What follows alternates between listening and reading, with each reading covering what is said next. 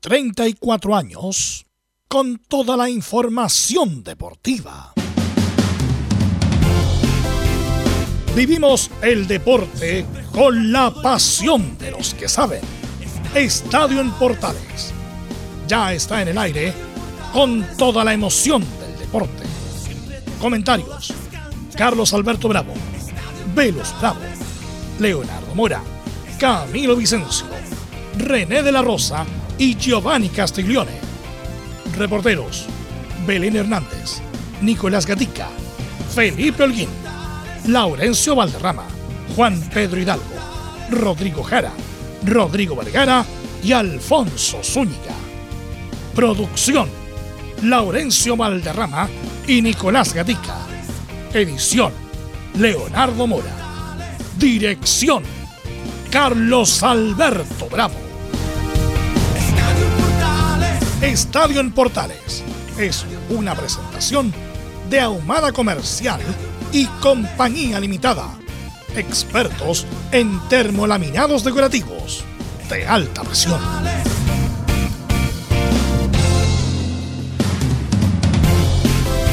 Hola, hola, ¿qué tal? Buenas tardes, ¿cómo les va? Bienvenidas, bienvenido a esta edición de Estadio en Portales, último día de mayo en el pasado hablábamos del mes del mar. Ahora no se habla de eso.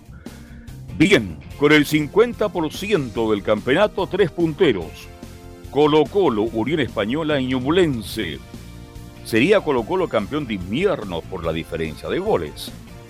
Colo Colo y Ñublense justo empate, 0 a 0, jugándose ya la mitad del torneo. Estarían bajando Coquimbo Unido y Antofagasta. Colo Colo, ya decíamos, con más 19 sería el campeón de invierno. Hubo un penal no cobrado a Ñublense, que lo vamos a analizar. Colo Colo Ñublense, Unión Española a Copa Libertadores, estamos hablando de la mitad del torneo. ¿Mm? Coquimbo Unido, Cobresal, Guachipato y O'Higgins a la Sudamericana. Ya es oficial, Daniel González es el primer fichaje para Universidad Católica en la era Holland. Vamos a analizar esto y mucho más en la presente edición de Estadio Portales. Van a analizar declaraciones de Bravo que está inquieto por la llegada de Berizzo. Hay malas interpretaciones cuando la cosa es bastante clara al respecto. Vamos de inmediato con ronda de saludos. Nicolás Gatica, ¿cómo se recibió el empate de Colo Colo anoche en el Mental? ¿Cómo le va? Buenas tardes. Buenas tardes a todas las de Estadio en Portales. Claro, como se decía al comienzo, Colo es el campeón de invierno por diferencia de gol frente a la Unión y Ñublense. Revisaremos los demás equipos que están eh, ahí metidos también en la parte baja vamos a hacer una corrección también. Y bueno, sabremos las declaraciones de Gustavo Quinteros, cómo eh, vio esta primera rueda y cómo prepara también los partidos donde ya hay fecha para la Copa Chile y también para la Copa Sudamericana ante el Inter de Porto Alegre. Perfecto, muchas gracias Nicolás Gatica. Vamos de inmediato con el saludo de Belén Hernández. ¿Cómo está el ambiente en Católica? Buenas tardes, ¿cómo le va? Muy buenas tardes, don Carlos Alberto, y a todos los que nos escuchan hasta ahora. Claro, hoy día, como usted lo mencionaba, vamos a estar revisando todos los detalles de, este arribo de Daniel González a, la faja, el primer fichaje eh, para, para la segunda rueda de la era Ariel Holland. También vamos a estar escuchando sus primeras palabras en el, en el club. Y por supuesto que también vamos a estar revisando la programación que ya se confirmó de, de la Copa Sudamericana y, la, y, la, y bueno, el, resumen también de esta primera rueda y los, números que, consiguió Ariel Holland. Y también vamos a estar escuchando las palabras de, del técnico Holland. Así que estoy más en Estadio en Portales.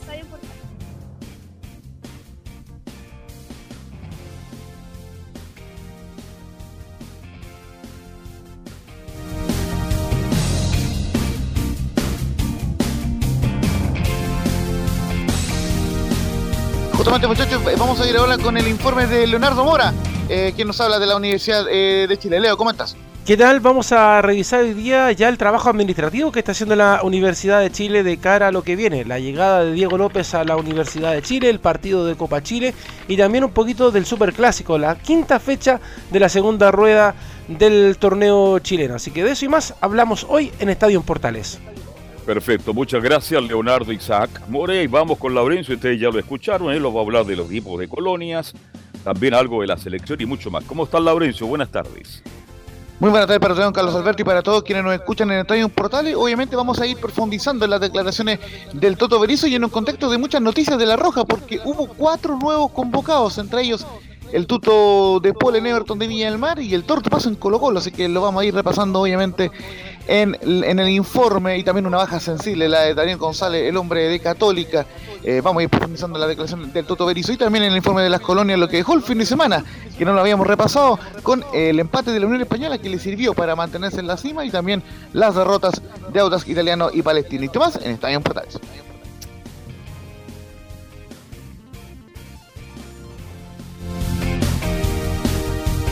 Estamos acá con, en Estadio Portal y vamos a ir con Camilo Vicencio, eh, nuestro estelar en el comentario del día de hoy. Camilo, ¿cómo estás? Hola Laurencio, muy buenas tardes para ti, para todos los auditores de Estadio en Portales. Claro, ya con la fecha finalizada, la decimoquinta del Campeonato Nacional y esta primera rueda con estos tres líderes, así que eh, buen tema para analizar. ¿Está por ahí don Giovanni Castiglione el día de hoy o no? No, no está Carlos. Perfecto. No, estamos solamente con, con el doctor Vicencio. Perfecto, muchas gracias, muy amable, porque no me llegó el guion a la hora señalada. Vamos entonces a adivinar en el día de hoy. Vamos con Nicolás Gatica y los titulares para la presente edición de Estadio en Portales. No, sí, ya está, por supuesto, la, está, planificado justamente el programa del día de hoy. Vamos con los titulares entonces de este día martes.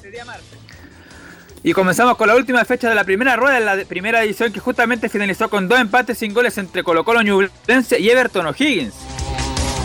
Con esto Colo Colo, la Unión y Ñublense comparte el liderato con 29 puntos cada uno, pero con mejor diferencia de gol para el cacique. Tras terminar la primera rueda, Colo Colo y Ñublense están clasificando la fase de grupo de la Libertadores 2023. Unión Española, en tanto, está clasificando la fase previa de Libertadores como Chile 3. La Copa Sudamericana están Curicó con 25, Cobresal con 24, Huachipato con 23 y O'Higgins con 21. En zona de descenso directa están Coquimbo unido con 12 puntos y Antofagasta con 11.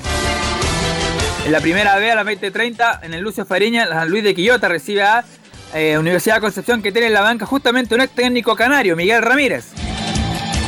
En la selección, además por supuesto de los nominados y todo eso, Claudio Bravo, arquero de La Roja que no viajará a esta gira, respondió en su red social a un medio de circulación nacional que aseguró que Bricio no lo consideraría en las nóminas. El Metal Bet aseguró que, ¿no será que alguien me quiere sacar a toda costa? Además, dijo también, dejen que el tiempo y las circunstancias hagan lo demás, pero sin mentir a la verdad. Algo de chilenos por el mundo en México, Cruz Azul de Iván Morales, todavía Morales, y oficializó como técnico el uruguayo ex Inter de Porto Alegre, Diego Aguirre. Y en el tenis, Tomás Barrios avanzó a la segunda ronda en el Challenger de Potsdam, Polonia, tras vencer 6-2, 2 y 6-3 al italiano Andrea Arnaboldi. Esto y más en Estadio Importante. Para ir con el guion, muchachos, la primera media hora vamos a estar comenzando sobre la selección chilena y lógicamente las declaraciones del, del Tuto que dijo bastante cosas interesantes. Ya en el resto del programa iremos con el informe de Colo Colo, de Católica en el bloque 2 y de la U y las colonias en el bloque 3, muchachos. Eh, ahí vamos a ver si está de vuelta Carlos Alberto, porque em, lo teníamos aquí recién presente, pero bueno, empecemos con, con el, las informaciones duras, digamos, la, la información Em, que ocurrió el día de ayer noche, donde que Camilo em, justamente fueron convocados cuatro nuevos jugadores, dos de Colo Colo, Oscar Opaso y Jason Rojas, y dos de Everton de Viña del Mar, el tuto Fernando de Paul, que no venía jugando en estos últimos partidos y Alex Ibacache, un buen, un buen jugador que también tuvo una actuación destacada en Copa Sudamericana. Y además se confirmó esta mañana, eh, por eso fueron los llamados también, la baja de Daniel González por un cargo de influenza y que lamentablemente solo va a tener fuera eh, de, la, de la nómina, pero por lo menos se conoció oficialmente que se, sumaría el lunes a los trabajos de la Católica y los ampliará Belén Hernández en su informe. Eh, eh Camilo, parto contigo a, la espera de que vuelva Carlos. ¿Qué te parecen estas ya nominaciones? Ahora sí, volvió Carlos. justamente justamente lo, que les consultaba, muchachos, ¿qué les parecen estas nuevas convocatorias? Eh, la repetimos a la gente. Por el lado de Everton, Fernando de Paul y Alexi Bacache, y por el lado de Colo Colo, el Torta, Óscar Opaso y Jason Roja, y sale de la nómina por esta enfermedad cuadro de influenza, Daniel González, el nuevo refuerzo de Católica. Mira, hay por Adelante, Camilo. Sí, 12 jugadores de experiencia, en este caso que son Fernando de Paul, que se necesitaba un tercer arquero la selección nacional, ahora después de, la lesión de Brian Cortés, el jugador de experiencia y Opaso también, y dos jugadores de proyección, que es la, idea también de la, de la selección chilena, como el caso de Jason Rojas, que es el lateral que, que, tuvo buen rendimiento y que podría ser el lateral del futuro, como lo hemos comentado Carlos, y Alex Ibacachi, también otro de los jugadores de, bueno, ya tiene, tiene un poco más de años, pero, pero de jugadores de de proyección todavía. Bueno, ayer yo me estaba inquieto, porque soy muy inquieto yo, ¿eh? Y les preguntaba a ustedes, por el tercer arquero, sí, una selección cuando va de viaje tiene que llevar tres arqueros. Incluso dimos nombre, yo tengo una memoria salvaje, dimos nombre en el día de ayer.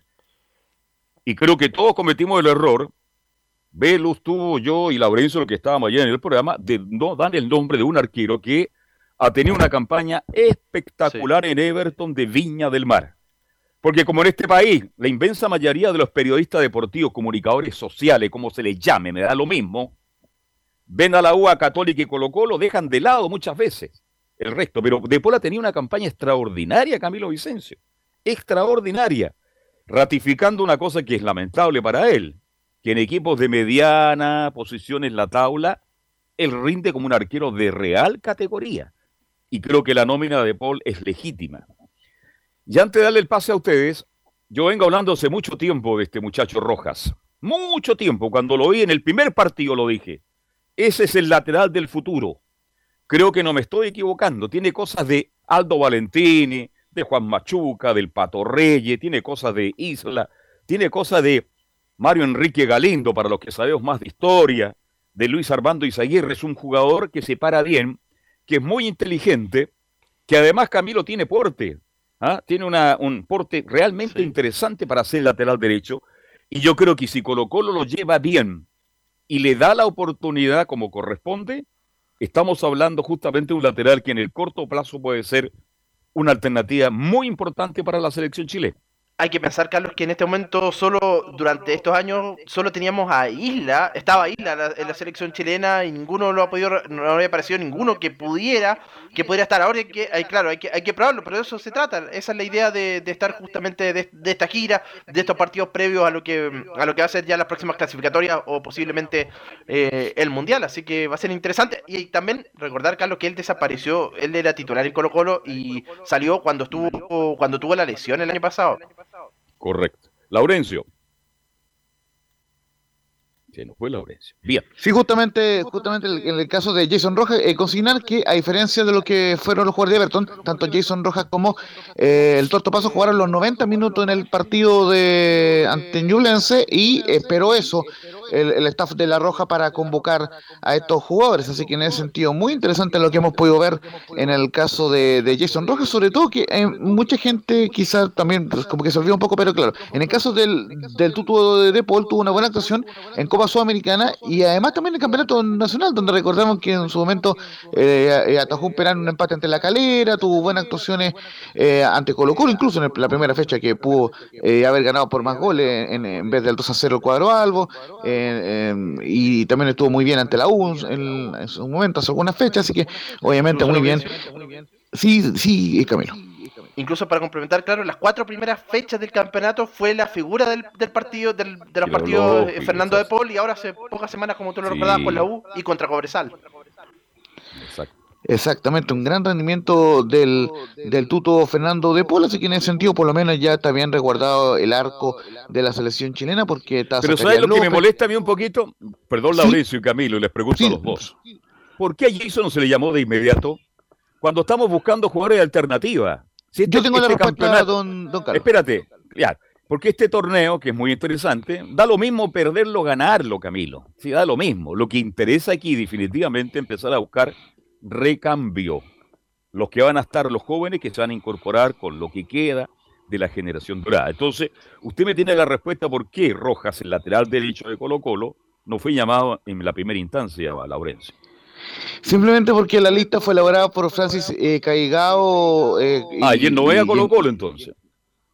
Por eso, eh, eso voy, voy, voy al punto, que el que la coordinó ahí con, em, con eh, Pato Mazal. Sin embargo, cuando llega el Berizo, que ya estaba confirmado por interno antes del, o sea, se, confirmó el viernes pasado, lo, lo primero que hizo llamaron Jeremena, eso es lo primero. Y, los, y lo segundo, ya dejar pre-llamado a los jugadores de Colo Colo, pero no quería anunciarlo de inmediato porque obviamente podía existir algún riesgo de lesión, afortunadamente no ocurrió, y lo cierto es que eh, eh, también incidió también el tema de las bajas, por ejemplo la de, Gabriel Suazo, ¿ya? Pero claro, el, lateral izquierdo lo reemplazó Mena, pero finalmente eh, se decanta por Jason Rojo, al cual se le viene siguiendo hace un tiempo en el staff de La Roja, pero que, como bien decía Camilo, como había estado fuera por decisión técnica, por las lecciones, eh, no había podido estar. De hecho, más, eh, Jason Rojas fue fundamental en la campaña donde colocó los salva del descenso.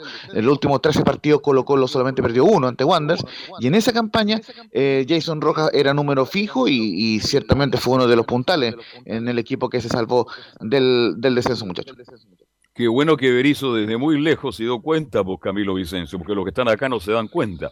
E, es, increíble la falta de conocimiento de mucha gente que nos dedicamos a esta actividad de comentar el fútbol.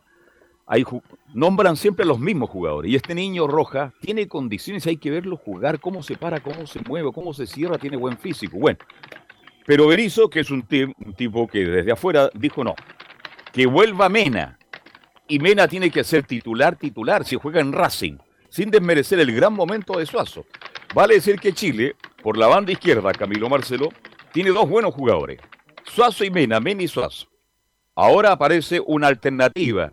A lo mejor yo me equivoco, a lo mejor estoy alabando mucho a, este muchacho de Colo Colo, pero hasta aquí le veo condiciones para ser un, a futuro un lateral derecho de selección.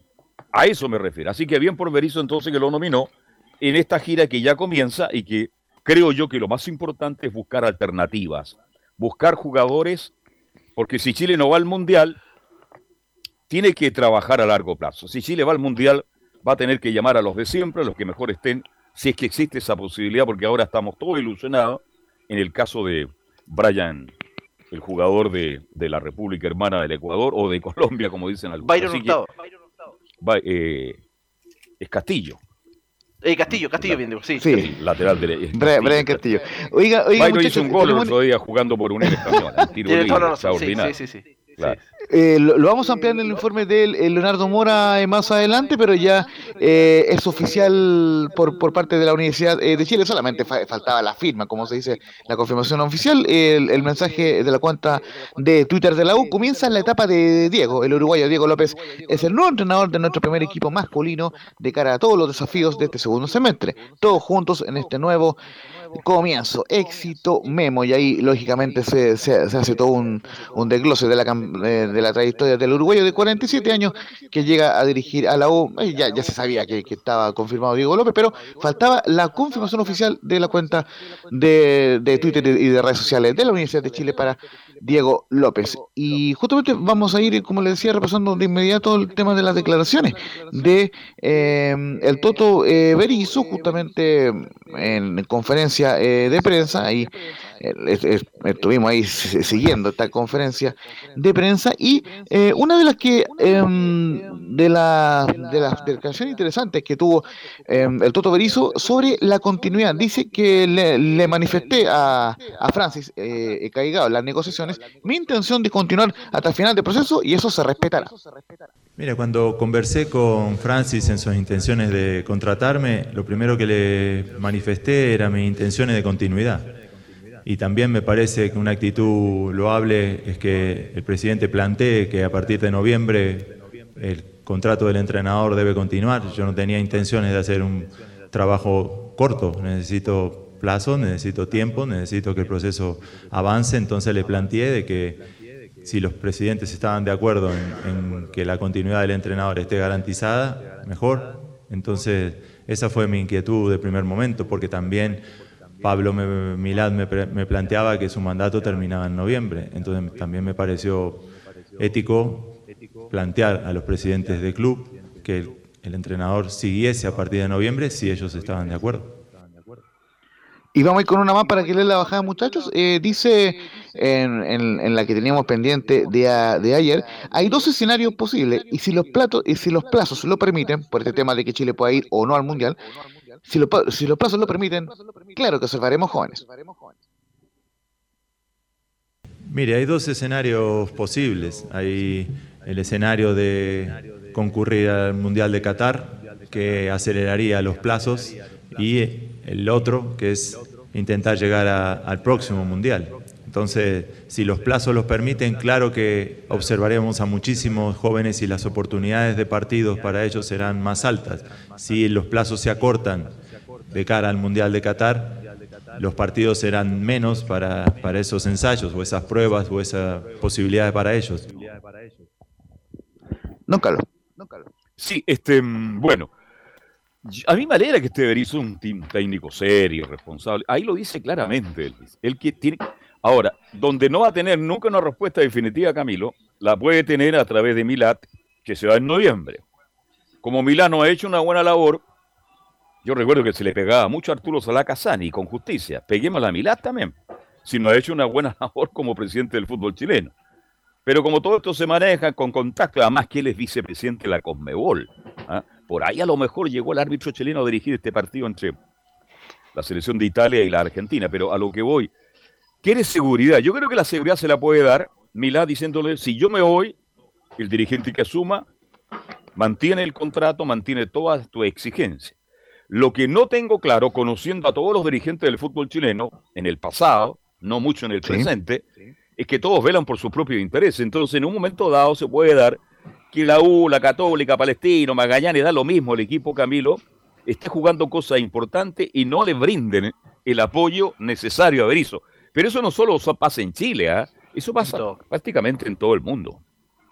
Y una política que, no va a terminar nunca, porque al final es obvio, los, los técnicos quieren, pero, si, pero es verdad, el técnico quiere, quiere su equipo, obviamente, y le sacan un partido importante, le sacan los jugadores, obviamente que, que, se va a molestar.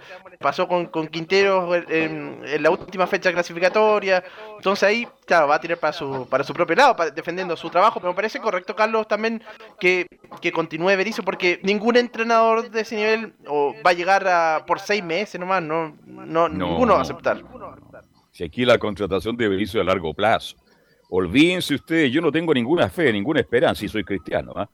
de que Chile vaya al Mundial por esta asociación de Castillo. No, no, no creo. Sería un milagro. Y si es así, nos vamos todos a, celebrar. Pero indudablemente que yo traigo a Berizzo, si yo fuera dirigente, a largo plazo.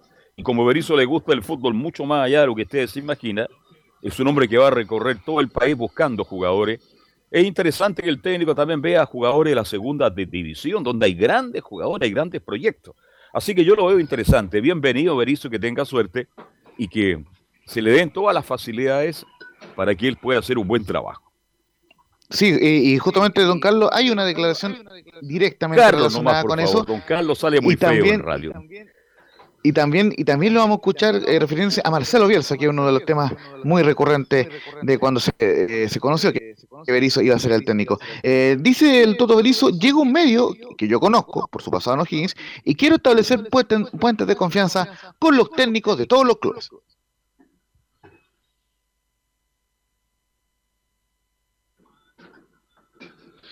Él es la quinta declaración de Emilio Freisas, llego a un medio que conozco y quiero establecer puente de confianza. Yo llego a un medio que conozco, a muchos de los entrenadores de, los equipos los conozco y quiero establecer puentes de confianza, puentes de profesionalismo con ellos los clubes necesitan de la selección y la selección necesita de los clubes. Así de que, ¿qué más que mantener una relación armónica, sincera, duradera y fuerte para que todos nos potenciemos? El caso de hoy significó pensar en los clubes y fundamentalmente en los futbolistas y también que la programación surgió de nosotros y necesitaba un ajuste de parte de nosotros. Así que los futbolistas se integrarán, los convocados, esta noche después de sus respectivos partidos. Y, también justamente en el tema del famoso recambio, que se le preguntó en varias ocasiones, Berizzo fue muy diplomático y, también fiel a sus convicciones. Dice en otra de las declaraciones, no separaría a los jugadores por edad y se llega a la selección por rendimiento.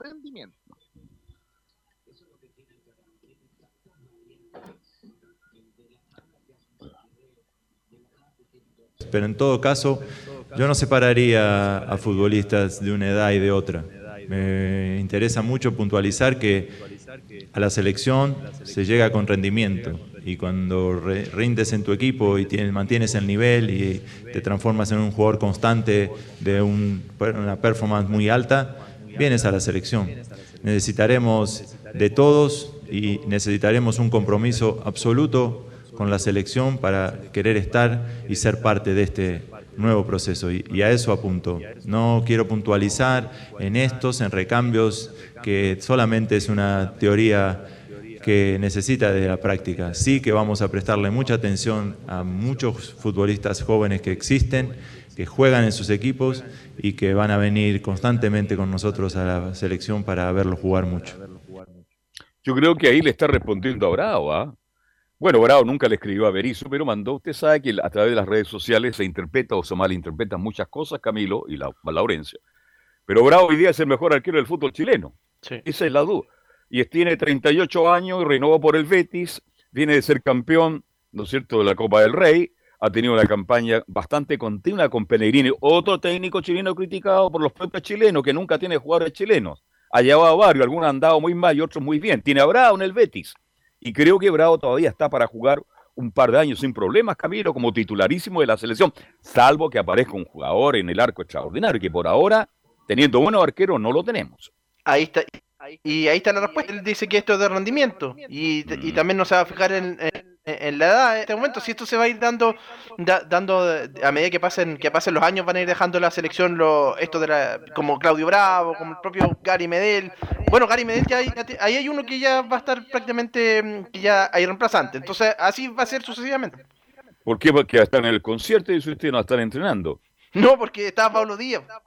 Entonces por ah, eso. Correcto, claro. Es que es difícil, ¿eh? es difícil para estas grandes figuras que hemos tenido los últimos 20 años nosotros pero uno tiene que darse cuenta, Camilo. mire, esto en cualquier actividad de la vida, en cualquier actividad de la vida, oficio, profesión que usted tenga, usted tiene que darse cuenta quién está detrás de usted. Si está muy lejos de usted, bueno, yo sigo porque no tengo, no tengo competencia. Pero en esto del fútbol se nota mucho más. Pero indudablemente que la generación dorada que cumplió una obra extraordinaria todavía le queda algo que aportar. Algo que aportar, pero el plazo cada día se acorta más. Y ahí lo dice claramente Berizzo. Esto es por rendimiento, es si mañana juega Chile con Argentina, tengo que llamar a los mejores.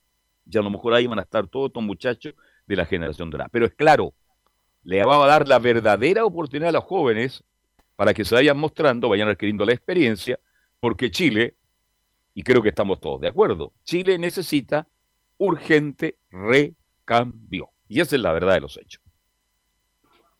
Y, justamente en un segundo bloque de declaraciones, que eh, tenemos muchas declaraciones para esta extensa semana de la previa eh, de cara al primer amistoso, que va a ser el 6 de junio ante Túnez. Así que eh, vamos a, ir repasando también durante la semana varias otras declaraciones. Y con la que vamos a cerrar este bloque de La Roja es con la, la declaración que hizo sobre Marcelo Bielsa. Reconoció que conversaba con él y que conversa muy, muy a menudo. muchos han dicho de que hay una distancia, no es así. Hay una cercanía con eh, el loco eh, Marcelo Bielsa y justo el loco eh, con cariño por supuesto. Y vamos con la última que vamos a escuchar hoy de Berizzo. dice conversé con Marcelo Bielsa por mi llegada a la selección. Soy su amigo y solamente Bielsa puede ser Bielsa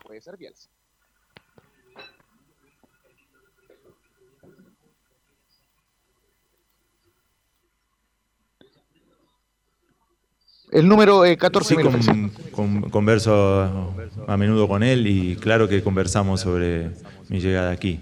Eh, similitudes y diferencias. Yo he sido su jugador, he sido su compañero de cuerpo técnico y soy su amigo. Y solamente Bielsa puede ser Bielsa. Los que trabajamos con él y nos empapamos de su, de su manera de entrenar, de su metodología, de sus convicciones, aprendimos eh, que la creencia en una manera de ser dentro de esta profesión y una manera de trabajar que él refleja son los caminos que uno reconoce y quisiera imitar. Después en el entrenamiento, como te digo, solamente él puede ser eh, quien es, los demás eh, tenemos o, intentamos, o, o, en mi caso personal, he labrado mi metodología de trabajo eh, apoyándome en sus enseñanzas, pero es propia, soy otra persona fundamentalmente y eso me traslada o me convierte en otro entrenador diferente. Y por cierto, eh, después Berizzo eh, complementó de que le gusta el fútbol de posesión, el fútbol de ataque y que en eso eh, hay una similitud Pero- con Marcelo pero Bielsa, no pero, lógicamente Bielsa. son métodos distintos. Claro, Pero lógicamente no son métodos Bielsa. diferentes. No como Claro. Bielsa, le gusta, a todos los técnicos les gusta atacar, si no llegarían, no llegarían al gol. Pero es más pragmático Berizzo cuando él se da Sí, cuenta que no se puede. Hay que retroceder Camilo Vicencio, hay que mantener el resultado de una u otra forma, mientras que Marcelo Bielsa, usted sabe, atacar, atacar, atacar y así como le ha ido en algunos equipos. Don Carlos, muchachos. Bielsa siempre Sí, no, eh, y lo, que les, lo, lo que les quería re- recordar para que lo comenten, un ejemplo patente de lo que marcan ustedes fue el Chile 0 Paraguay 2 de la Copa América de Brasil, donde, donde Chile buscaba eh, ganar para evitar eh, a Brasil en cuarto, y, y Paraguay marcó dos goles y de ahí se cerró como eh, en la defensa y no dejó entrar eh, al cuadro chileno que prácticamente tuvo muy pocas chances de gol. Muy buen ejemplo pone usted, Laurencio, sobre ese partido entre Chile y Paraguay, Camilo. Sí, eso es lo más, lo más claro de que es un, un técnico más, más, más pragmático. En cambio, Bielsa siempre tenía el resultado, pero siempre iba hacia, hacia adelante, consta- constantemente, sí. Así que creo que ha llegado un buen técnico, ojalá que tenga el apoyo de todos, que le vaya muy bien y, y esperemos que en este comienzo de esta copa, de estos torneos, estos partidos amistosos en Asia, sean un buen... con- Más allá del resultado, reitero, más allá, vamos a ver cuál es la idea futbolística de Brizo y cuáles son los jugadores que ya empiezan a aparecer. Vamos a ir a la pausa, pues ya son las... Prácticamente ya estamos en el momento de la pausa, hacemos la pausa y seguimos con todos los informes correspondientes a Colo Colo, la Católica, Universidad de Chile y las colonias. Pausa y estamos de vuelta.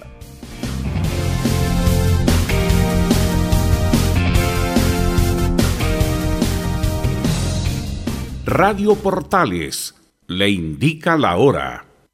Las 2 de la tarde, 2 minutos. Reparación laboral. Abogados especialistas en accidentes del trabajo, despidos injustificados y autodespidos. ¿Tuviste un accidente de trabajo en los últimos cinco años y ese accidente se originó en la conducta negligente de tu empleador? Es muy probable que tengas derecho a obtener una indemnización por los daños causados. Consulta gratis. Reparación laboral. Profesionales dedicados a entregar asesorías en temas relacionados con todo tipo de accidentes laborales. En todo Chile. De Arica a Punta Arenas. www.reparacionlaboral.cl ¿Quieres tener lo mejor y sin pagar de más? Las mejores series de televisión, los mejores eventos deportivos, equipo transportable, películas y series 24/7. Transforma tu TV a Smart TV. Llama al 973-718989. Twitter arroba panchops. Visita www.radiosport.cl, el sitio web de la Deportiva de Chile. Programas, noticias, entrevistas y reportajes, podcast, radio online y mucho más. Todo lo que pasa en todos los deportes lo encuentras en www.radiosport.cl. La Deportiva de Chile en Internet. Termolaminados de León. Tecnología alemana de última generación. Casa Matriz, Avenida La Serena 776, Recoleta. Fono 22 622 5676. Termolaminados de León.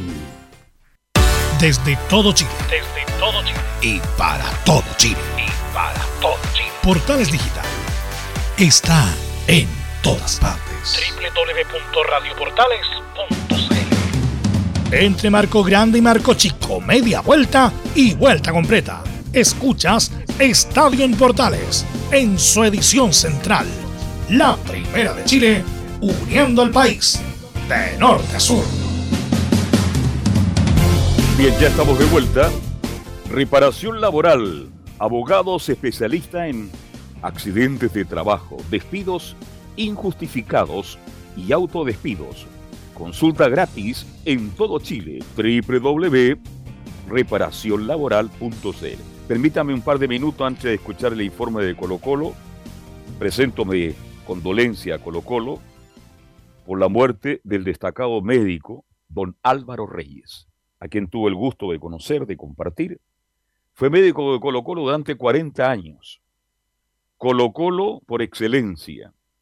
Fanático de Colo Colo.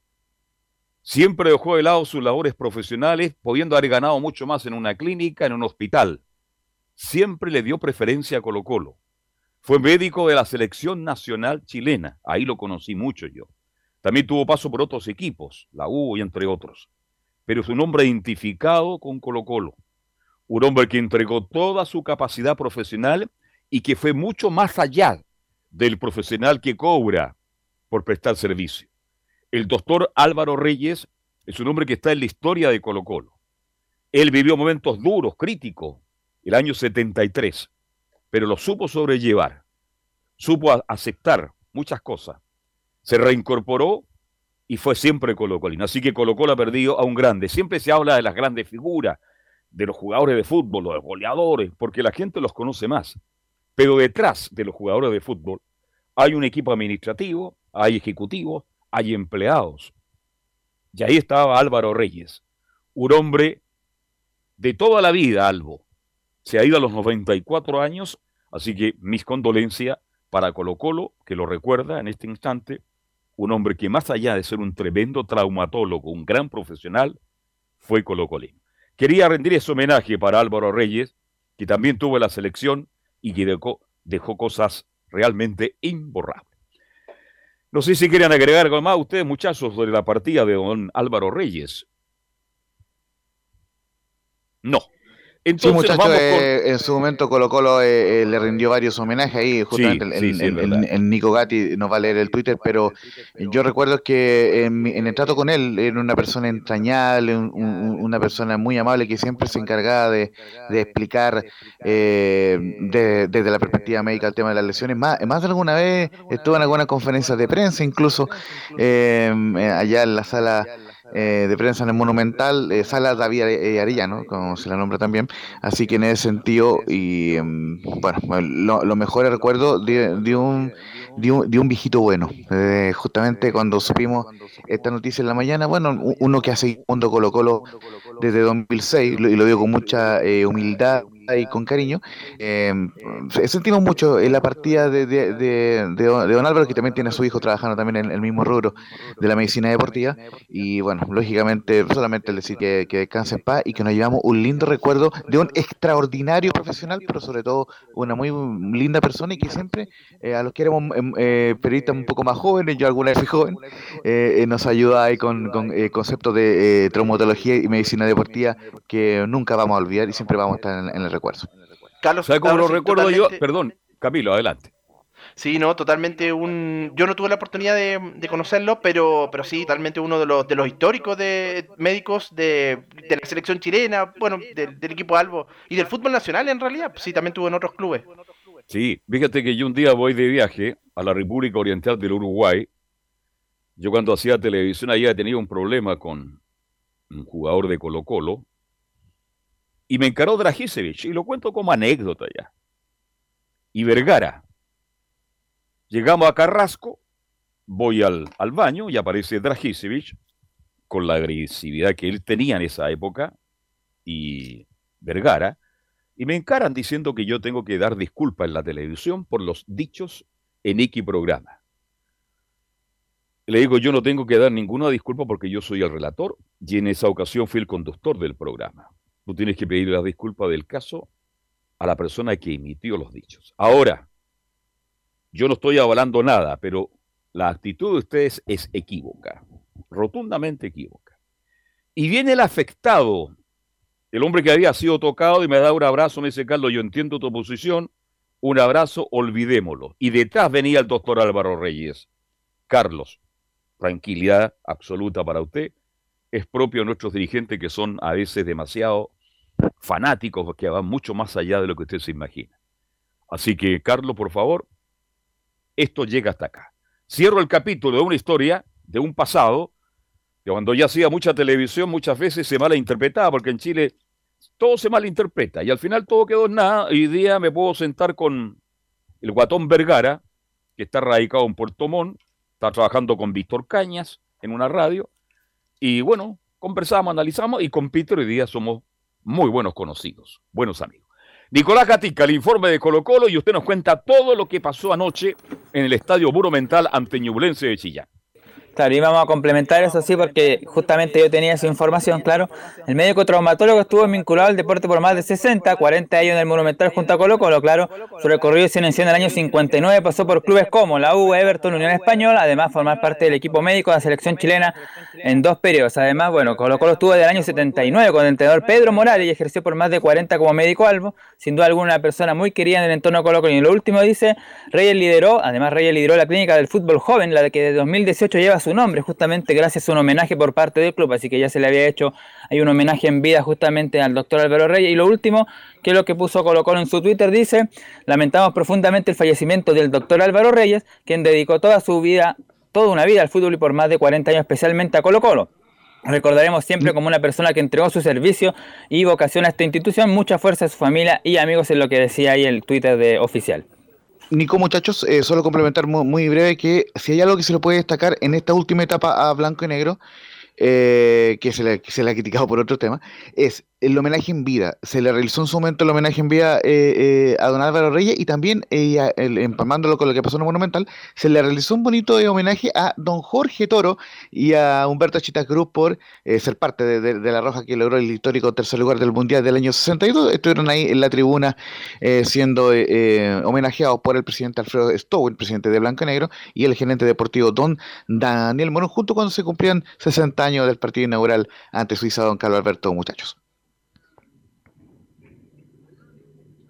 Porque justamente ayer estaban mostrando, en, varios medios mostraban como que si el partido se hubiera jugado eh, ayer. De hecho, planificaban cuando se estaban celebrando los goles, decía Chile está perdiendo con Suiza, después lo dio vuelta, así que claro, ayer se celebró ese, esa gesta, claro, con, se inició con el triunfo ante Suiza 3 a 1 y ahí por supuesto estaban Jorge Toro y Chita Cruz homenajeados en el Monumental por la gente de Colo Colo. Esa era la parte... Permítame un cocollito, un cocollito, permítame un cocollito. Usted, Camilo, es testigo que Usted sabe que el programa de Portales de la tarde es la primera audiencia de la Radio Portales de 7 a 8, ¿no? Sí, totalmente. Sí. Es la gran audiencia que tiene Radio Portales y agradezco la gran audiencia. Hemos tenido programas, programas tremendos, hemos tenido amenaza de, de querella, incluso de algunas instituciones, pero hay auditores que me llaman por Jorge Toro y usted es testigo de eso. Jorge Toro vive en La Reina, está con algunos problemas y espero que en esta ocasión Colo Colo se haya preocupado de Jorge Toro para decirle qué te está faltando. Económicamente no tiene problema. Pero hay un problema de enfermedad por ahí que Colo Colo a lo mejor lo podría ayudar para que Jorge Toro siga mucho más tiempo con nosotros. Conozca a su hijo, le hice llegar la inquietud. Y quiero decirle a los hinchas, los fanáticos de Colo Colo, que se abra con justicia de Francisco Chamaco Valdés. Con justicia. Tremendo caso de jugador. Pero Jorge Toro fue extraordinario. Fue un jugador espectacular. No olvidemos que Jorge Toro abrió prácticamente la puerta en Italia para Europa. Él se fue al Sampdoria después del Mundial de 62 y fue un jugador extraordinario. Y el caso de Humberto Chita Cruz, que le veo todos los días y me arranco de él porque habitualmente está ahí en la esquina, de bandera y huérfano. Ahí en el café de la esquina se juntaba con Roque, pero Roque Mercury se fue a Temuco y ahí está el Chita Cruz tomando café todas las tardes y conversando con los amigos. Así que bien merecido este homenaje para Humberto Chita Cruz, a los 82 años se ve muy joven, se ve muy bien, y el gran Jorge Toro. Ahora escuchamos su reporte, sí te escucho. Sí, qué bueno que toca el, eh, tema de Jorge Toro, porque yo tuve la oportunidad, eh, cuando estuve haciendo la mi tesis hace varios años ya, eso fue el 2011, por ahí tuve la oportunidad de conversar con, Jorge Toro, nos atendió en su casa, ahí justamente en La Reina, y en ese momento ya estaba enfermo, pero nos atendió muy, muy bien, y fue un, privilegio obviamente, y con Humberto Chita Cruz también tuvimos la oportunidad. Son personajes del fútbol y de Colo Colo. Nicolás Ignacio Gatica López, te escuchamos con mucha atención. Claro, ahora entramos ya a la parte futbolística, obviamente, que Colo Colo no pudo superar el cuadro de Ñublense de Chillán, un partido que parecía que iba a ser con muchos goles o con mucha emoción ofensiva, sabiendo de que Colo Colo y Ñublense son los equipos más goleadores, de los que mejores juegan en el campeonato, y fue en general un partido chato, eh, bueno, tuvo algunas ocasiones de gol, pero en general no fue un partido como que estuvieran jugando dos líderes, no, se demostró eso en el terreno de juego, perdón, así que fue un magro empate Laurencio comentó este partido, Laurencio, usted lo comentó ayer, Laurencio, ¿no? Exactamente, don Carlos. atención. Entonces me interesa su opinión, porque ¿sabe por qué? Porque usted fue el comentarista. Pero he estado leyendo algunas cosas, me han llamado por ahí. Parece que hubo un momento que Ñublense y Colo Colo como que se dijeron, oye, juguemos la mitad de la cancha nomás, porque así todos Hmm. ganamos todo. ¿Le queda esa sensación a usted? Porque en el primer tiempo parece que Colo Colo fue más que Ñublense, pero el Sí. segundo tiempo fue más Ñublense que Colo Colo.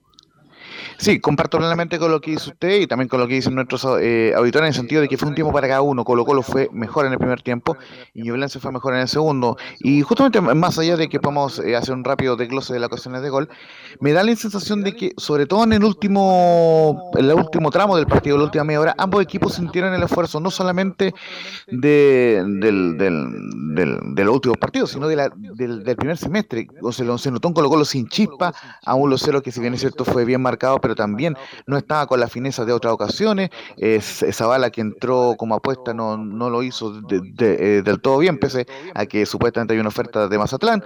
Entró eh, Volado, que tampoco pudo rendir. Entonces, claro, Colo Colo tuvo algunas ocasiones, como un, un remate de, de Jason Rojas, que ojo, anduvo muy bien Jason Rojas. Parece que sabía que, lo- que le, que le iban a convocar porque tuvo, Sabía que tuvo un remate al él hoy travesaño. día. Mm, Claro, no, y tuvo un remate al travesaño, reventó el travesaño a Jason Rojas, un cabezazo de Pavés que tapó Nicolás Pérez, pero, pero claro, eh, hubo alguna o- o- ocasión de Colo Colo que en el primer tiempo, pero en el segundo, claro, apareció el Pato Rubio, donde- que, ojo, vimos la primera gran tapada eh, de Carabalí en este proceso, ahí que, eh, que, que la sacó ante un remate del Pato Rubio, también un remate elevado de lo que fue el Nico Guerra, y también eh, en, la, en la polémica, por lo menos, el, árbitro anduvo bien porque eh, corrigió en el bar una, una jugada que, que no había sido mano, que le pegó en el rostro a Matías Saldivia, pero en, definitiva, claro, colocó, eh, Fue más que colocó en el segundo tiempo, pero en, en el último minuto, más que quedar de acuerdo con el empate, que puede ser, siento yo que hubo, que hubo un desgaste en ambos equipos, eh, y sobre todo en el caso de, Colo Colo, que viene de cuatro partidos sin ganar, do- dos derrotas y dos empates sumando lo que es la Copa Libertadores, y eh, siento yo que también en Ñublense se vio eh, afectado por, por, la- por las bajas, por lesión, entre ellas Rafael Caroca, y justamente lo vamos a escuchar más ratito al profe Jaime García. Pero en general fue un empate que me da la impresión de que termina em, eh, acomodando ambos, más allá de que Quintero quedó molesto, pero creo yo que al final fue lo más justo el 0 a 0. Ah, usted dijo algo que yo iba a agregar, fíjese. Quintero molesto. Estuvo molesto todo el partido. Tal cual. Quintero no es un técnico tranquilo, él vive el fútbol y los errores que cometía Colo Colo, ay, ay, ay, lo retrataban en su rostro. Se fue muy molesto Quintero con Colo. Obvio que no se lo va a decir a los muchachos en el camarín, tal vez en los entrenamientos se lo va a decir, muchachos, no podemos seguir en estas condiciones, porque Colo Colo en un momento dado, Camilo Vicencio después, como partió Colo Colo, ganándole muy bien a Fortaleza, Alianza Lima, haciéndole un partido tremendamente parejo a River en Santiago, yo me ilusioné con Colo Colo. Pero de ese minuto en que Colo Colo es goleado por River, Colo Colo ha mostrado una, baja. No sé si usted lo nota así, mi estimado Camilo Marcelo. Y se ha dado así también el resultado. Lo ha ganado, salvo un partido con Coquimbo, que lo ganó 4-0, pero después el resto ha sido como una baja después de ese después de ese partido con, con River y le va a llegar, bueno, a todo el equipo en realidad le va a venir bien esto, estos dos semanas eh, para, para tener una mini pretemporada, así que, pero sí se molesta, se nota Quinteros, por más que él diga que, bueno, terminamos arriba, pero él obviamente quería terminar solo en la, en la parte alta. Evidente. Vamos contigo, Nicolás Gatica, para escuchar atentamente tu reporte. Claro, como ya eh, no hemos atrasado todos los comentarios, escuchar de inmediato ya las voces de los protagonistas, o mejor dicho, del protagonista, que fue solamente Gustavo Quinteros quien habló tras el partido en conferencia de prensa, y quedamos ya sin más preámbulos con declaración de la primera, el análisis que hace del partido Quintero en la primera, el primer tiempo fue muy bueno, el segundo fue más parejo. Bueno, este partido fue- empezamos muy bien, yo creo que el primer tiempo fue muy bueno, jugamos todo el primer tiempo en campo rival, generamos situaciones, elaboramos, elaboramos eh, mucho más que el segundo tiempo, el segundo tiempo fue un partido muy, mucho más parejo, el rival nos llegó un par de veces con peligro, nosotros tuvimos una situación de un centro nada más, nos faltó elaborar juego, nos faltó crear, se cansó un poco Gil y Solari no estaba preciso. Y bueno, se sintieron algunas ausencias que le dan al equipo salida, juego asociado, o sea, nos faltó un poco de elaboración, pero el primer tiempo fue muy bueno, porque creo que con la presión, con la intensidad, con, ir en busca del resultado pudimos haber convertido y no pudimos, pero el segundo fue un partido que, que no lo queríamos jugar, digamos, era más parejo, más de ida y vuelta, de ataque contra contraataque y no, no elaboramos.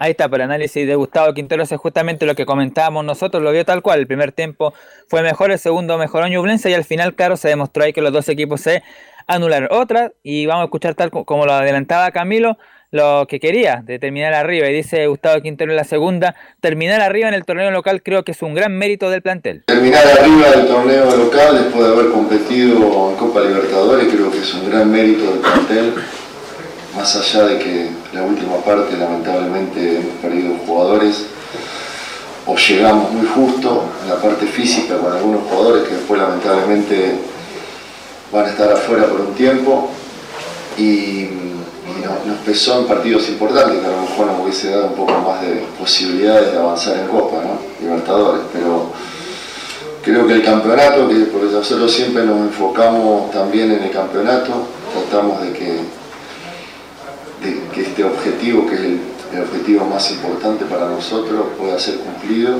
No dejamos nunca de pensar en el campeonato. Si bien contra, por ejemplo, contra O'Higgins, contra, em, eh, contra Coquimbo, eh, en este partido por otras circunstancias, antes tuvimos que dosificar y cambiar algunos jugadores, contra Unión Española cambiamos el 90% de los jugadores para esos partidos.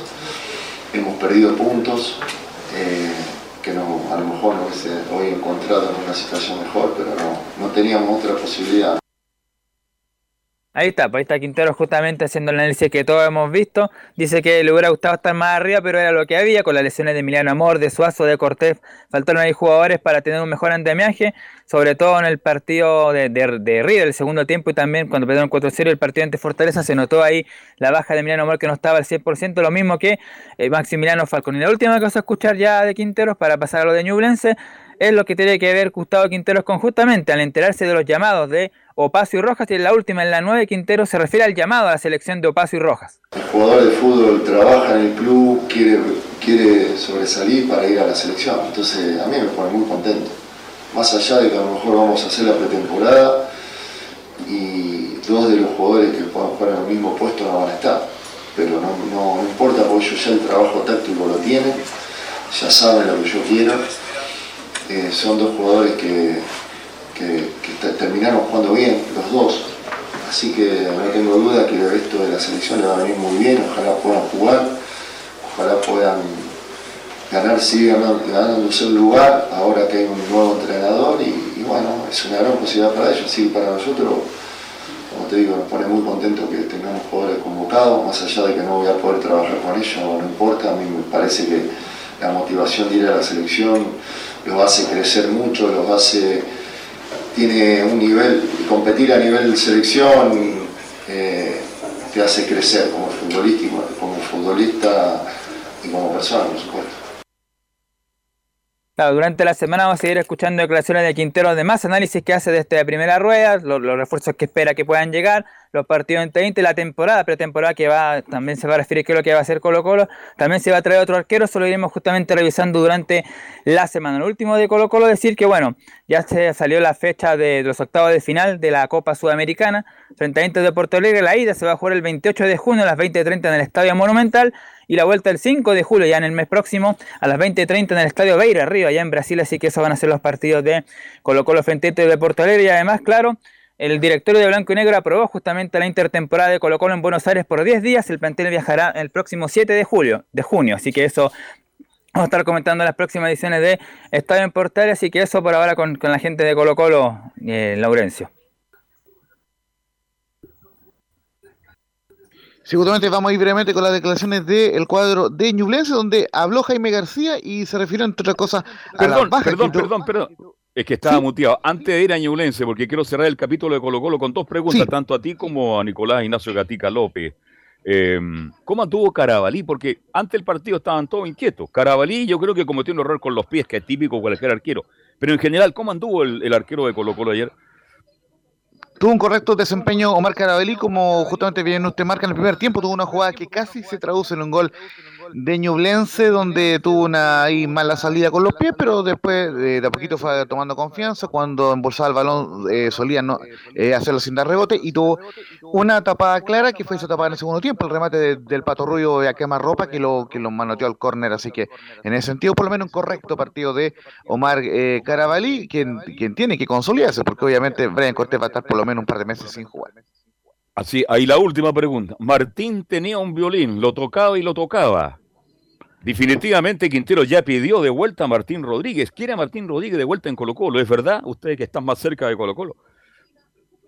Sí, sí, eh, justamente es cierto que la prioridad para, para eh, Quintero y Blanco Negro es el traer a Martín Rodríguez, sobre todo pensando en que se pueda ir Zavala, que, que ya... Eh, Zavala.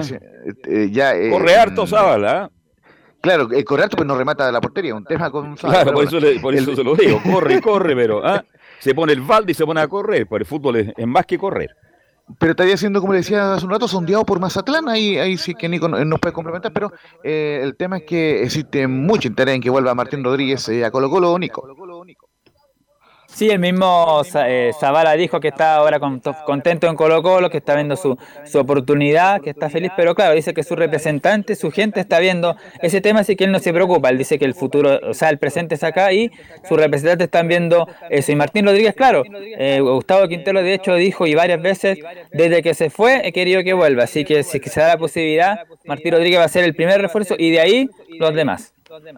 Laurencio y o Nicolás, ¿y no saben si van a traer un arquero pensando en lo de, lo de Brian Cortés? ¿O justamente, justamente está, la, no, no, que, que, está la idea de, de, traer un portero. Eh, se habló de, de Raúl Olivares, que, que, fue formado en Colo Colo, que estuvo en Bills, en La Serena. Claro. y también, eh, y también está el rumor que, que todavía no, no, lo, no lo tenemos choqueado, pero sí que, que lo están eh, comentando en algunos programas de televisión, con Mauricio Viana, que el, quien fuera portero de, de Santiago Wanderers, que está en Puerto Montt, y, que tiene la experiencia como para ser un segundo arquero y apurar, en este caso, a Omar Carabalí. Así que en ese sentido siempre se, se ha pensado, cuando, cuando eh, se viendo el tema del arquero, traer un segundo arquero, aunque claro, eh, eh, también hasta algunos días estaba el nombre de, de Gabriel Arias, ese nombre también em, se ha ido diluyendo con el paso de los días, pero a mí por lo menos me encantaría que viniera un, juego, un arquero de, de, de, esa categoría como Gabriel Arias, que recordemos está lesionado y que se está recuperando en Racing Club. Perfecto. Cerramos entonces la parte de Colo Colo y nos metemos con Ñublense de gran campaña García, el técnico de Cartagena, un hombre que ha hecho humildemente. Incluso algunos se han prestado para hacer algunas bromas, pero es un tipo sencillo, humilde, pero que hasta aquí ha tenido una campaña extraordinaria con Ñublense de Chillán. Y tan extraordinaria la campaña que tiene la misma de Colo Colo y la Unión, es decir, ocho triunfos sin combate y dos caídas y justamente es el segundo equipo con más eh, es el segundo equipo con menos goles recibido en el campeonato con 12 goles y el tercero con más mejor ataque con 24 así que muy bien el cuadro de Ñublense que solamente le faltó el gol tal como a Colo Colo eh, ayer en un, Monumental. Y vamos con eh, un par de declaraciones breves de Jaime García la primera justamente por el tema de que Cerezo jugó como central y no jugó como lateral y que también fue reemplazado Rafael Caroca por un Nozomi Kimura que no venía jugando. Terminamos los últimos cuatro partidos inventando puestos. Difícil, pues difícil. Terminamos los últimos cuatro partidos inventando puestos. Por ahí días en, ese, en el último partido Caroca no estuvo, Kimura venía con hace cuatro meses con una para y el hombre tuve que acudir a él y me dijo que jugaba sí o sí y eso también es importante actitud que es lo que tiene el equipo. Primer tiempo que es muy muy complicado, el segundo tiempo creo que el equipo que no sé que yo busco, el equipo con personalidad, el equipo que sale jugando donde nosotros nos paremos y creo que hemos ido desarrollando esa personalidad durante el campeonato. Y qué bueno que los equipos también del sur eh, eh, también tengan este grado de competencia a, buen nivel, eso le hace bien al, al fútbol. Eh, y venir a jugar a Colo Colo eh, acá es complicado, complicado. Y creo que a lo mejor no me deja satisfecho el primer tiempo y el segundo tiempo creo que hicimos un buen, un, buen partido. Y la segunda que vamos a escuchar de Jaime García es en cuanto al balance del, del, de este gran semestre. Tenemos un equilibrio por los años que llevamos en Ñublense. No sé si el respeto porque los partidos se van haciendo fin de semana tras fin de semana. Creo que nosotros estamos, estamos eh, teniendo un equilibrio por, eh, por los años que yo llevo en Ñublense, creo que ya los jugadores me conocen al revés y al derecho y la forma y las ganas, cómo nos paramos cuando el momento que vamos perdiendo, ganando, empatando. Creo que también ellos lo hago que se equivoquen porque de atrás viene un apoyo siempre. Eh, creo que mantener y, en, eh, en, el tiempo a un técnico pasando, creo que eso te hace, te brinda también una seguridad hacia los jugadores. Equipos como el nuestro, que tenemos 21, 22, 23 jugadores, salen 3 o 4, a nosotros no, nos resiente, pero creo que, que es lo que te digo, este apego que tengo con los jugadores y que cuando yo lo necesito y tienen que jugar lesionados lo hacen, eso no, no lo hace cualquiera y eso a mí me hace, me, tenemos un complemento eh, y muy comprometido con lo que estamos haciendo. Recuerda muchachos, para cerrar por lo menos esta parte del informe eh, de Ñulense, que el sábado 18 va a jugar ante Independiente de Cauquenes a las 5 de la tarde en Chillán por la ida de los octavos de final de la Copa Chile, el mismo día donde Colo Colo va a jugar ante Temuco a las 6 de la tarde en el Monumental eh, Nico Docalo. Perfecto, vamos a ir a la pausa muchachos, entonces a la vuelta. Todo el informe de Católica, Belén Hernández, el informe de Leo Mora con la U de Chile y lo que está pasando con los equipos de colonias con Laurencio Valderrama. Hacemos la pausa y ya estamos de vuelta para seguir haciendo Estadio en Portales.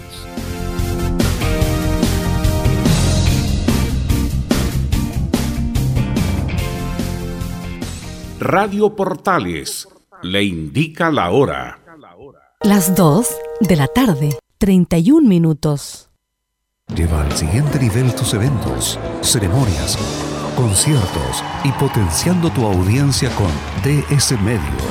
Servicio de transmisión de TV en circuito cerrado y vía live streaming HD.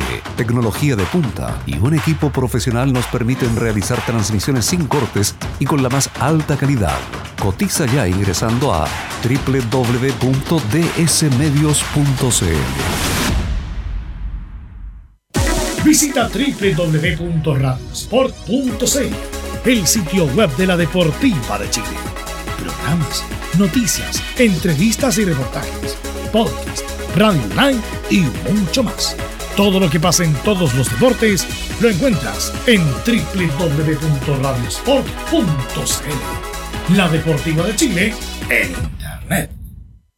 Comercial IAC y Compañía Limitada. La mejor calidad mundial en laminados decorativos. Comercial IAC y Compañía Limitada es Pertec en Chile, San Ignacio 1010, Santa Rosa 1779, Avenida Mata 446 y Portugal 501. Comercial IAC y Compañía Limitada es Pertec en Chile.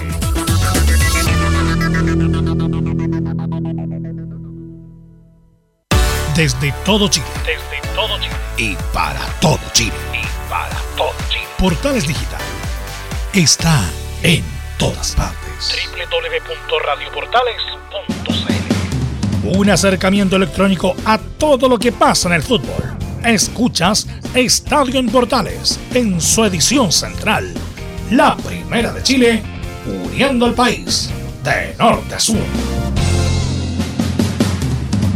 Bien, estamos de vuelta para continuar haciendo estadio en Portales. Reparación laboral. Tuviste un accidente en tu trabajo, te sientes con las manos atadas, te despidieron injustificadamente. En reparación laboral te asesoran y te acompañan abogados especializados en trabajo. Los resultados los respaldan. Consulta gratis a lo largo de todo Chile. Encuéntranos en www.reparacionlaboral.cl.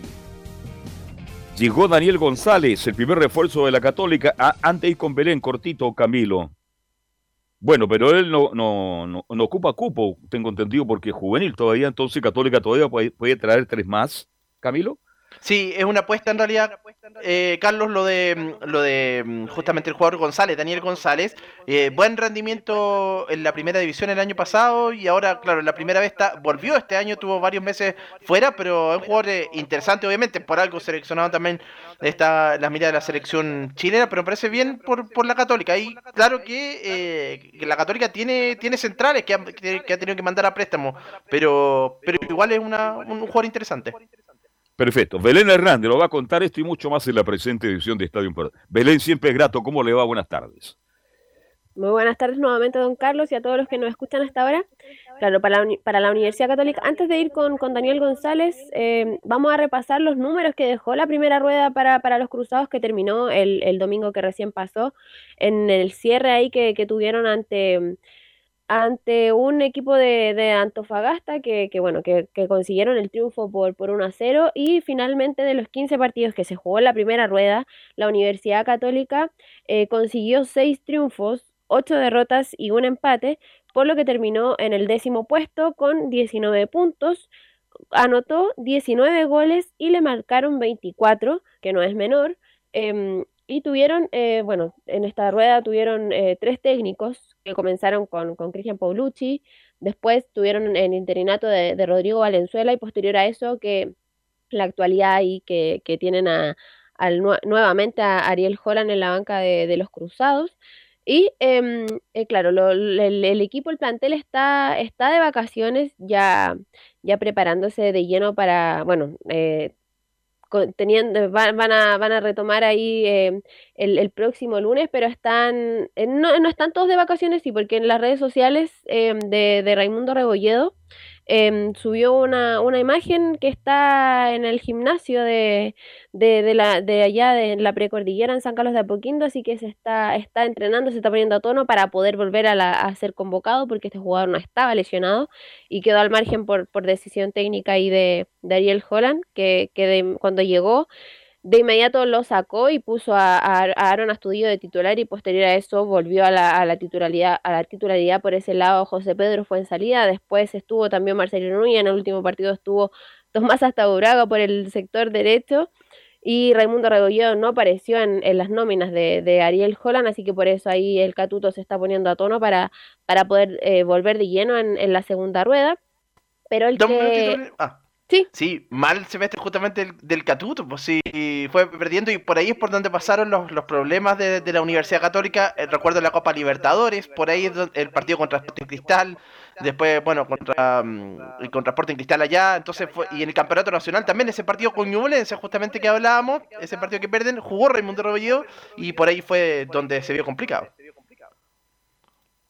Sí, justamente tuvo una baja importante eh, el Catuto Rebolledo, que también, eh, bueno, jugó con, con Cristian Paulucci, también hizo algunos partidos con, con Rodrigo Valenzuela, pero claro, como lo mencionaba eh, don Carlos, Daniel González ayer fue presentado por, el, eh, eh, por las redes sociales de, del club, todavía no es formal la presentación, pero sí ya firmó su contrato y va a tener, eh, va a, bueno, firmó por, por tres años, por, por dos temporadas y media hasta, hasta 2025 este jugador que tiene 20 años, que viene, es formado y viene de, de Santiago Wanderers, eh, debutó en, en 2019 en, en, la, en la escuadra Icaturra, tiene pasos por, por la selección chilena, también fue convocado a, a la Copa América, eh, cuando también fue convocado en esa oportunidad Clemente Montes, ahí así que se conoce con, con algunos jugadores y juveniles de, de la franja, cupo que también va, va a ocupar él, que es, viene como, como juvenil, como, como si fuera integrante del fútbol joven, por eso quedan las tres vacantes disponibles todavía que, que es en esta intertemporada. Y ahora, por supuesto, también está de vacaciones el jugador y se va a integrar el, el lunes con, con, todo el plantel ya para, para iniciar esta, esta pretemporada.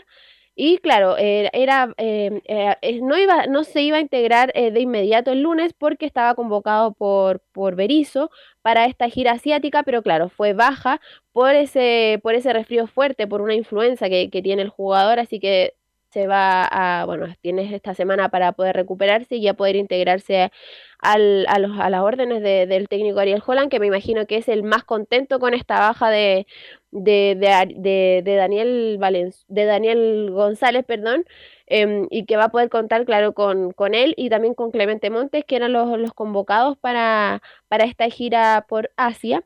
Y vamos a pasar a escuchar de inmediato a, al jugador en las primeras palabras que tuvo allá en, con la franja menciona ahí sus primeras declaraciones en el club. Hola a todos las cruzadas y los cruzados, les habla el Dani González. Es un gran paso en mi carrera, lo que yo quería, poder, poder llegar a esta institución y, como te digo, competir a nivel internacional y, poder dar lo mejor de mí. Les prometo dar lo mejor de mí eh, por esta institución, por estos colores, me trabajaré al 100% para poder ser un gran aporte al club. A ver, eh, permíteme un poquito, Belén Camilo, la pregunta. ¿Usted cree que Juan está feliz porque no va Montes y González a la selección chilena? En ningún caso. Necesitaba, eh, no, me, refería a que necesita, a Ariel Holland necesita, y de hecho eh, se, refirió en alguna conferencia de prensa, no la molestia quizás, pero sí eh, de que no va a estar bajo las órdenes em, de varios jugadores como es Sebastián Pérez, por ejemplo, que son jugadores importantes, Marcelino Núñez, que, para él, él necesita recomponer el, ámbito futbolístico, el, la línea también de, de lo que él quiere proponer, y como también lo mencionó en las últimas conferencias que tuvo, no tuvo muchos entrenamientos sino que eran más recuperaciones de, entrenamiento, de, partidos y tenía que de inmediato, de lleno, ver videos para poder eh, enfrentar al, próximo rival que era el, de turno y por eso me refería a que podía ser algo positivo para yo no me refiero a ti, Belén, yo no me refiero a ti. Tú dijiste claramente, Jola, yo creo que ningún técnico se debe oponer cuando un jugador es nominado a una selección, sobre todo González, que teniendo condiciones, cuidado, hace mucho tiempo no tiene regularidad porque pasa resentido este jugador González. Entonces yo creo que tanto González como Montes era una muy buena oportunidad viajar a Asia, empezar a ambientarse lo que es la selección y a conocer otros, otros países, a cultivarse más que nada en lo futbolístico. Creo que le hacía bien, Camilo, a estos dos jugadores viajar con la selección le hacía absolutamente bien. Aparte que estos no son de, de los, de, los titulares tampoco ahí en, en, la Católica, es decir, los titulares los va, bueno, salvo Sebastián Pérez, pero ya es conocido, pero el resto los va los va a tener en, para, esta para esta pretemporada el técnico Ariel Juan. Así que era importantísimo que fuera, sobre todo que son de los jugadores de recambio también de la selección. Eh, Camilo, y solo complementar, y, solo, eh, digo, complementar muy breve porque uno sigue el trabajo de, de Wanders. Eh, si no quiso ir Daniel González a Lorenzo fue justamente por sus lesiones. Él sabe que él, que él no quería ser, suplente, no quería ser una carga para San Lorenzo y por lo mismo él no quería, eh, él no quiso tomar San Lorenzo. También él dudó en ir a la U por el actual momento deportivo, sabía que podía eh, verse complicado al ser titular y, justamente elige Católica por la, estabilidad que le da el club de la franja. En ese sentido, siempre hemos destacado el trabajo de Católica y, y yo por lo menos tengo la sensación que algo conocemos el, el entorno de, Wanders y de Daniel, que debe estar muy dolido por, por, haber sido baja y, sin duda alguna, eh, Ariel claro, tomará de forma positiva el tener al jugar el día lunes, pero eh, sin duda que, el, que sobre todo en el entorno de González eh, eh debe ser muy triste que habiendo luchado tanto por llegar a una selección ah, eh, que es adulta, termina siendo desconvocado, en este caso por la influencia que bien nos comentaba Belén. Otro jugador que, mm, bueno, son, quedan los tres todavía eh, cupos ahí disponibles. Se eh, suena eh, Nicolás Castillo, también así César Pinares. Y otro que estábamos, em, era otro central, que, que es lo que le, lo que estuvo en baja en esta temporada y lo que pretende recomponer ahí con esta pretemporada Ariel Holland. Y jugador que suena también es Fabián Noguera, un jugador argentino que eh, actualmente está en Estudiantes de La Plata, es central derecho y termina contrato con el club argentino el 30 de junio. Obviamente que va a buscar renovar con, con estudiantes, pero es un nombre que interesa bastante en, en la gerencia deportiva de, de la Universidad Católica. Tiene 29 años, mide un metro 92 y podría ser una opción para, para poder reforzar ahí la, saga defensiva. Y respecto a, a, también la, bueno, la pretemporada que comienza este 6 de junio, para, para ya ir de lleno con el primer partido que es eh, por Copa Chile ante Unión San Felipe, allá en Quillota. Posterior a eso viene también eh, la Copa Sudamericana y también el, inicio de, la segunda rueda del Campeonato Nacional. Respecto al tema de los objetivos que, que tiene el equipo y más bien el técnico Ariel Holland, y menciona, si me preguntan hoy, nuestro objetivo es el campeonato. La medida que vayamos recuperando los futbolistas que queremos recuperar, este, irán creciendo nuestras aspiraciones. Hoy, si te tengo que contestar, nuestra prioridad es el campeonato, no tengo ninguna duda, pero ojalá que esta mirada, dentro de 20 días, cuando estemos de cara al primer partido de la Copa Chile, te pueda decir que pasa a ser un objetivo la Copa Chile y pasa a ser un objetivo también la Sudamericana. Todo, no sé si lo vamos a poder afrontar, pero yo te diría que hoy, hoy, hoy, hoy, domingo, este, no tengo duda que nos tenemos que focalizar en el campeonato. Bueno, y respecto a la Copa Sudamericana, ayer por la tarde salió, como tarde noche, salió la, programación ya de los dos partidos de, los octavos de final de, de, esta Copa Continental, los partidos de ida y los partidos de vuelta. El partido de ida se va a jugar acá en Santiago. En la programación oficial de la Conmebol mencionaba que la Universidad Católica va a ser local en el Estadio Nacional, que de hecho lo dijimos en el estadio mm, en Portales PM, pero hubo un error de Conmebol y en definitiva se va a jugar en San Carlos de Apoquindo. La, Universidad Católica va a seguir siendo local allá en su estadio hasta aproximadamente agosto o septiembre, porque se atrasó el cierre de, San Carlos con la, la, modernización del estadio, por lo que ese partido de ida el 30 de junio a las 20.30 horas chilenas, a las 21.30 horas en Brasil, se va a jugar en San Carlos de Apoquindo y la vuelta se va a disputar el 7 de julio en Sao Paulo en el Estadio Morumbí a las 20.30 horas chilenas y también a las 21.30 horas de allá de, Brasil. Y respecto a, para ir ya cerrando, el tema del estadio que justamente como, como lo mencionábamos, se atrasó el, cierre. Em, esto es más bien por el, por el tema financiero que lo, lo comentamos en alguna transmisión de, un partido, si no me equivoco, en el, en el último que fue el, el día domingo se atrasa y, bueno, eh, comienza este 1 de junio eh, un nuevo proceso para recaudar fondos. Eh, comienza la, subasta para hinchas y público, bueno, público general e inversionistas para que puedan convertirse en accionistas en cruzados, para que sí puedan aportar a, lo que necesita el club ahora, que es, el dinero para para financiar la modernización de, del estadio, del nuevo estadio que, que, quiere la, Universidad Católica. Así que lo más probable es que se cierre en agosto o en septiembre y claro, ahí sería la, la, la localidad ya en el, en el Estadio Nacional, pero por ahora en la Copa Chile, la Copa Sudamericana y los primeros partidos de, de, la segunda rueda del Campeonato Nacional se van a jugar en San Carlos de Apoquindo.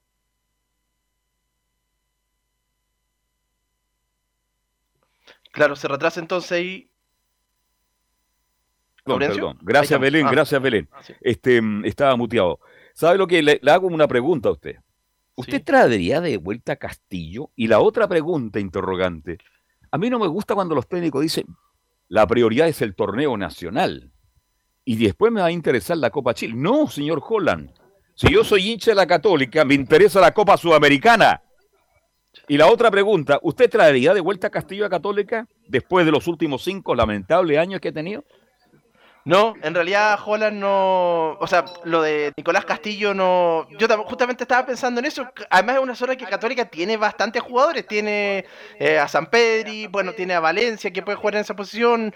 Eh, pero Nicolás Castillo tampoco anda bien. Quizás como para ser una alternativa también, pero no es la prioridad ese, ese puesto de, la Universidad Católica. Y estoy de acuerdo, Carlos. Eh, en el campeonato nacional, la Católica no es tan lejano.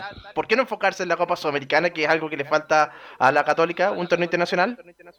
Dejemos hasta ahí nomás, mi estimado Cambio. Sí, Sí, solamente 20, 30 segundos, un par de cosas con la Católica. Primero, eh, no sería un buen retorno de, Nicolás Castillo. Eh, eh, primero, él tiene que adquirir ritmo competitivo y creo yo que la Católica hoy necesita jugadores que estén con ritmo competitivo. Eso es lo primero.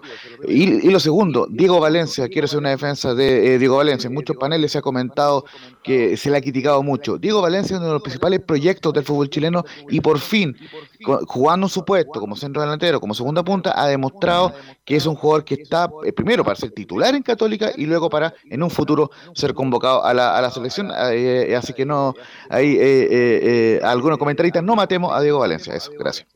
Perfecto. Bien, dejamos ahí hasta Católica. Vamos a escuchar de inmediato todo el informe de Leonardo Isaac Mora de Universidad de Chile. Leonardo, buenas tardes. Así es, vamos a seguir revisando la actualidad de la Universidad de Chile en esta semana que ya tienen de para para prepararse después ya para lo que es la llegada de Diego López y también de la Copa Chile, que ya se avecina en las próximas semanas. Así es, y el 6 de junio será el primer entrenamiento de Diego López junto a sus nuevos dirigidos en el Centro Deportivo Azul y el técnico Charrúa llegará este fin de semana, el viernes, para comenzar una mini pretemporada pensando en el desafío más próximo, el debut en la Copa Chile, como decíamos. La U que se estrena contra General Velázquez en condición de visita el domingo 19 de junio a las 3 y media de la tarde en estadio por confirmar, ya hablaremos de ese tema. Enfrentamiento que será también el primer partido oficial de Diego López como director técnico. Está todo programado. También eh, junto con el arribo del nuevo estratego es la continuidad de Sebastián Miranda, quien obviamente no seguirá como técnico interino, pero hay que determinar su próximo rol en la Universidad de Chile. El chileno tiene la posibilidad de volver a sus funciones en la sub-17 o ser parte del staff de López. Y esa es una importante decisión que quedará tomada esta semana con una reunión en el segundo piso del Centro Deportivo de la Cisterna. Así que así está la Universidad de Chile en cuanto al trabajo administrativo. En cuanto al tema de los refuerzos, em, el entrenador uruguayo que va a llegar en estos siguientes días se tiene que encargar de ver eh, los tres nombres que pueden llegar a la Universidad de Chile. Eh, y uno de ellos era eh, Federico Lertora, que aparecía como uno de los nombres que podría reforzar al, al plantel. Y eh, el entrenador pidió un zaguero central, un lateral izquierdo y un volante. En este último ítem, López priorizará la llegada del mediocampista eh, uruguayo del Pachuca, Jesús Trinidade, al que ya dirigió en Peñarol durante la temporada 2019. Sin embargo, esto obstaculizaría el fichaje de otro jugador, Lertora. O sea, ahí tiene que decidirse. Para López, Trinidad puede entregarle variantes a la U en la zona de volantes eh, que este no posee. Ya sabemos cómo está el medio campo de la Universidad de Chile. El Charrúa de 28 años es lateral izquierdo de origen y fue acomodado por el mismo entrenador en la posición de mediocampista mixto, lo que lo llevó a ser fichado por el Pachuca tras obtener los títulos de Primera División de Uruguay el 2019 y el 2021. El tema de Lertora parece ser cada vez más confuso. Durante los últimos días se viralizó una supuesta integración del argentino a la página oficial del Elche la que supuestamente fue borrada por el conjunto español. Sin embargo, no hay pruebas de su autenticidad. No obstante, dicha opción no es descabellada debido al vínculo del representante de Lertora con el conjunto de la liga. El agente que representa al volante es Bragarnik, el mismo dueño del Elche y también de Unión La Calera, entre otros, lo que supone una sencilla transacción entre el cuadro del jugador de La Roja, Enzo Rocco. Sin embargo, todo se deberá resolver en la llegada de Diego López para gratificar eh, y ordenar el acuerdo con la Universidad de Chile en la firma de su contrato. El Charrúa espera que por su debut eh, ante General Velázquez el 19 de junio. Ahora hay temas de estadio.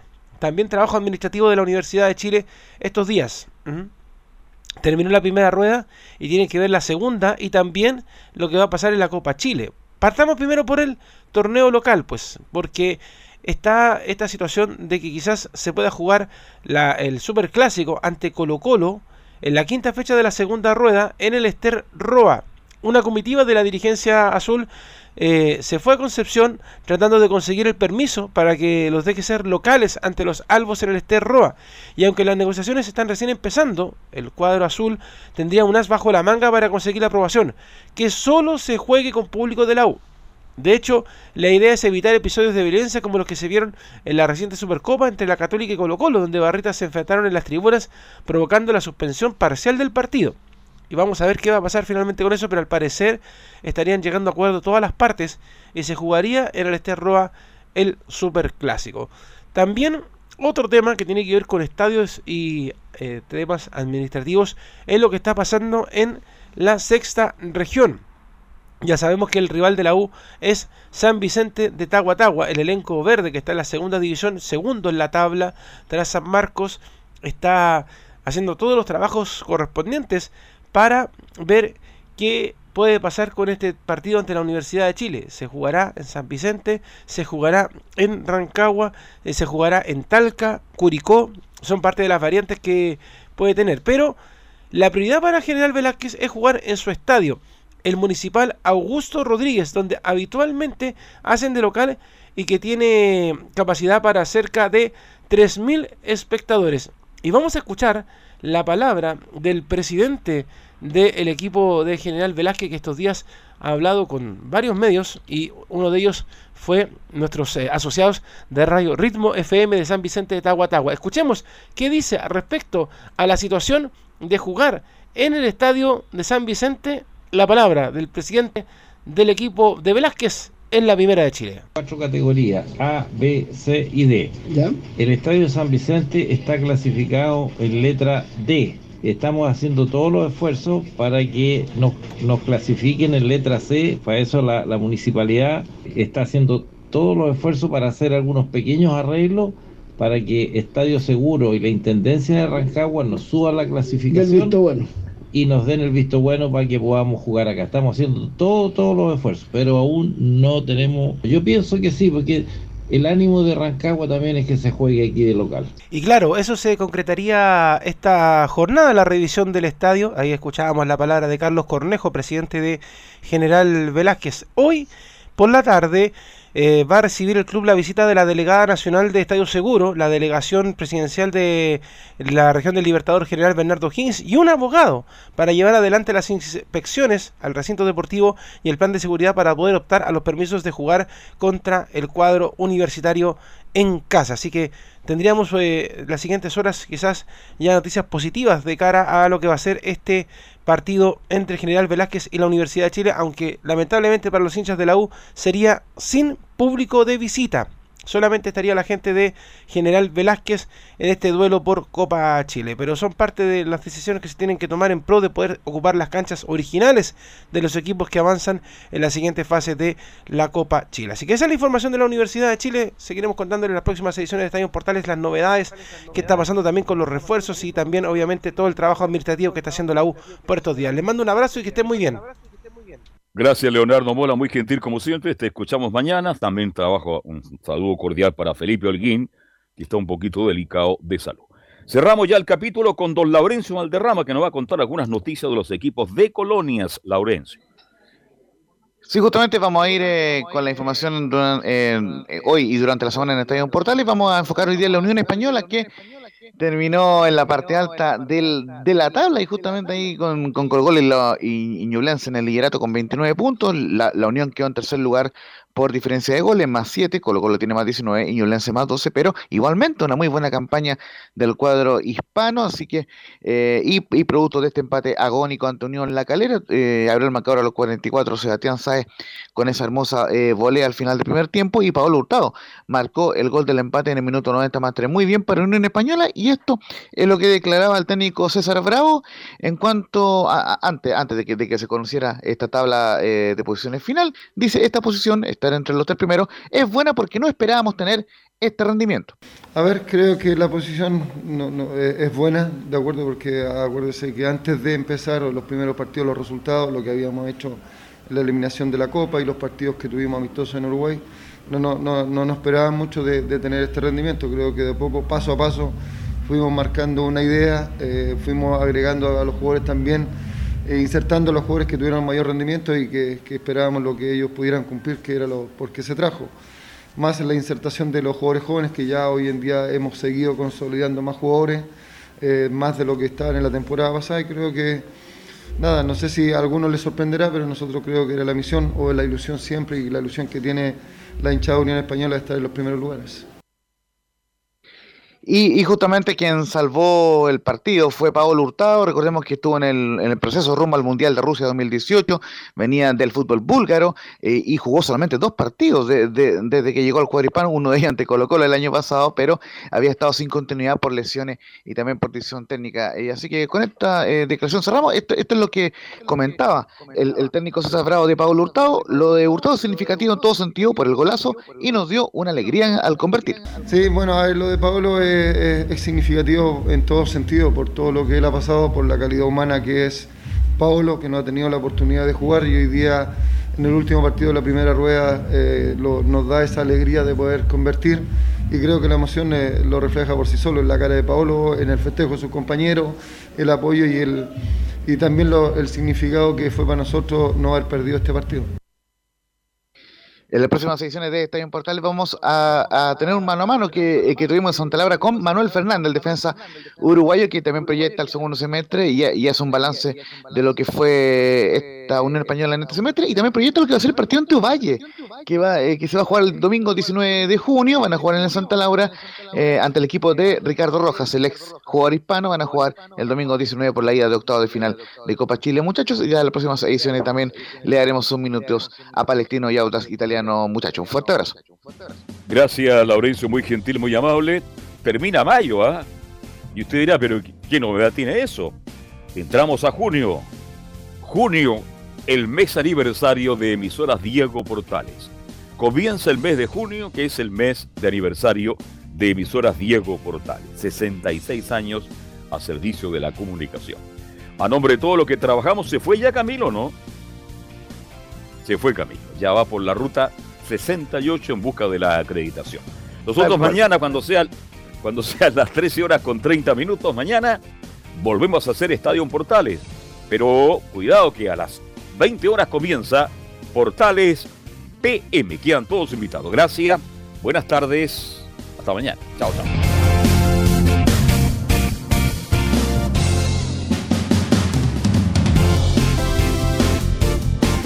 Fueron 90 minutos con toda la información deportiva. Vivimos el deporte con la pasión de los que saben. Estadio en Portales fue una presentación de Almada Comercial y Compañía Limitada. Expertos en termolaminados decorativos de alta presión.